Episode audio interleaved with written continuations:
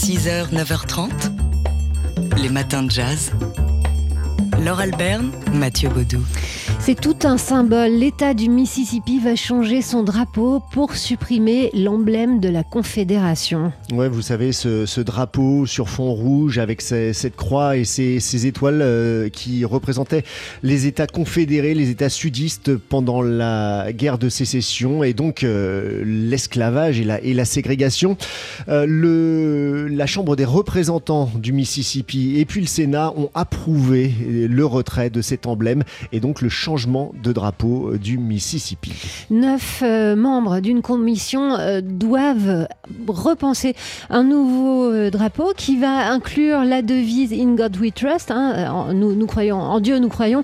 C'est la devise américaine. Ensuite, les citoyens du Mississippi devront se prononcer sur le nouveau drapeau en novembre. Et s'ils le rejettent, eh bien l'État n'aura pas de drapeau en attendant qu'un nouveau soit trouvé. Donc ça en est vraiment fini de, l'emblème fédéral. Confédéré. Confédéré. merci. Oui, oui, le fameux, euh, le fameux Stars and Bars.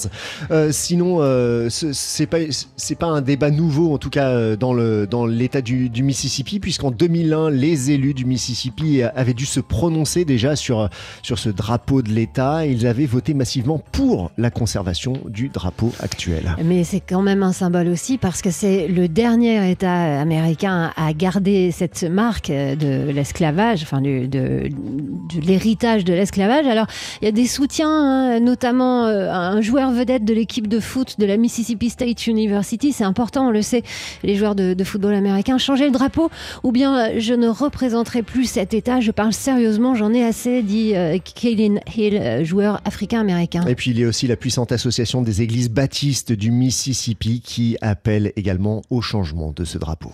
À suivre donc en novembre. 6h, 9h30, les matins de jazz. Laure Alberne, Mathieu Baudou. Et on part à Salvador Djibaï, euh, dont l'un des enfants les plus célèbres est le guitariste et chanteur Gilberto Gil, qui fête aujourd'hui ses 78 ans. Oui, né le 29 juin 1942, Gilberto Gil, leader du mouvement tropicaliste, euh, plus de 65 albums enregistrés, des disques d'or et de platine à l'appel, euh, connu autant pour son innovation musicale que pour son engagement politique. Et oui, car Gilberto Gil a toujours été un musicien engagé, il a été été fait euh, prisonnier en 1969 sous la dictature militaire. Euh, il est parti à Londres en 1972. Ensuite, il est revenu chez lui au Brésil et s'est engagé dans la politique, conseiller municipal d'abord euh, chez lui, à Salvador d'Ibaï, entre 88 et 92, militant écologiste. Et puis, on l'a connu comme ministre de la Culture. C'était en 2003, il avait été euh, nommé par Lula à l'époque. Alors on l'écoute ici justement parler de son engagement. Le rôle de l'artiste, c'est d'interpréter la dramaticité de la vie humaine. Concernant le côté politique, le côté social, euh, l'insertion dans la vie économique, dans la vie productive et tout ça. L'art, c'est la description de la vie, non? L'engagement. Finalement, l'art, c'est l'engagement.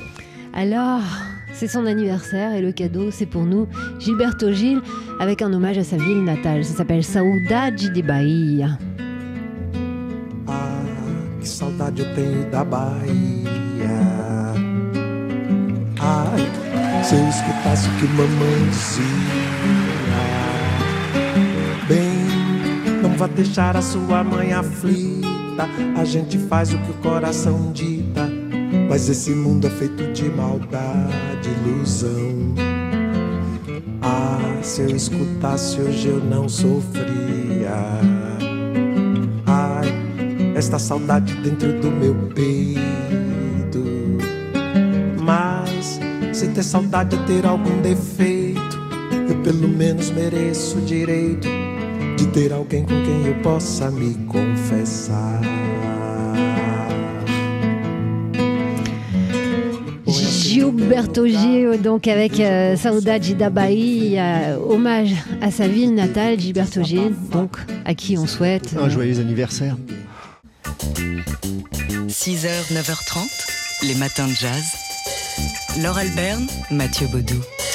C'était un enfant du Bronx, le quartier new-yorkais. On a appris ce week-end la disparition du graphiste euh, Milton Glaser qui s'est éteint à l'âge de 91 ans. Milton Glaser qui a contribué à l'identité visuelle de la culture pop euh, américaine dans les années 60 et 70. C'est à lui qu'on doit le logo que vous connaissez forcément, I Love New York, avec euh, le cœur au milieu, à la place du, love, qui a été reproduit hein, sur des millions de mugs, de sacs et autres goodies. Un croquis original qui est d'ailleurs euh, exposé au MoMA à New York. Alors, c'est euh, l'auteur de ce qu'on peut considérer comme le premier emoji de l'histoire de, la pop culture, mais c'est aussi quelqu'un qui a travaillé pour le journalisme. Il a confondé avec quelques enfin avec un illustre journaliste, le New York Magazine. Il en a créé le logo et ça a été vraiment euh, un, vivier hein, pour ce qu'on a appelé le nouveau journalisme américain.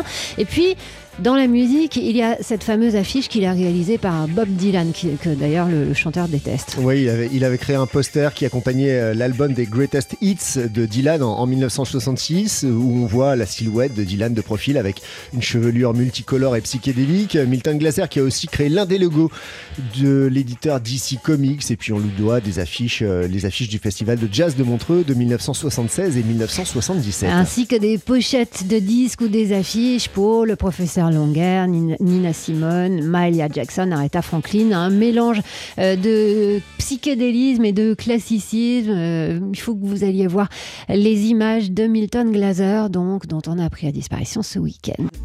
6h, 9h30, les matins de jazz. Laure Alberne, Mathieu Baudou. C'est bientôt les vacances. Euh, en tout cas, ça va être bientôt la trêve estivale pour les matins de jazz et on ne va pas vous laisser partir sans quelques livres à mettre dans votre valise, à lire à l'heure de la sieste. Alors aujourd'hui, gros plan sur le dernier ouvrage de la romancière et journaliste Colombe Schneck qui est paru au printemps chez Stock. Ça s'appelle Nuit d'été à Brooklyn. On est en 1991 à Crown Heights, euh, dans un quartier résidentiel de Brooklyn, donc où cohabitent les communautés euh, noires et juives et débutent des émeutes à la suite de la mort accidentelle d'un enfant noir dû à un automobiliste juif. S'ensuit ensuite donc euh, des, les représailles et, la mort d'un étudiant juif et trois longues nuits d'affrontements entre communautés avant que la police ne se décide à intervenir. Esther est une jeune étudiante française qui fait son stage euh, de journalisme au bureau new-yorkais du Monde. Elle est chargée de couvrir l'événement et c'est ainsi qu'elle découvre la face cachée, ou en tout cas inconnue d'elle, de l'Amérique, celle du racisme et d'une ségrégation à peine masquée. Et ça va la toucher intimement, puisqu'au même moment, elle tombe amoureuse d'un universitaire africain-américain qui la met face à la réalité de son pays, à son histoire sur la question du racisme que subissent les Noirs aux États-Unis, y compris lui, donc francophone. Et elle tombe de bien haut et son amour n'y survivra pas. Nuit d'été à Brooklyn, alors c'est avant tout un roman d'amour, vous le comprenez, mais c'est aussi un récit extrêmement documenté sur l'Amérique d'il y a 30 ans et dont les récents événements autour de de la mort de George Floyd nous montre euh, que cette Amérique n'a malheureusement guère changé. Un roman qui est donc cruellement d'actualité à lire donc cet été dans la valise de vos vacances.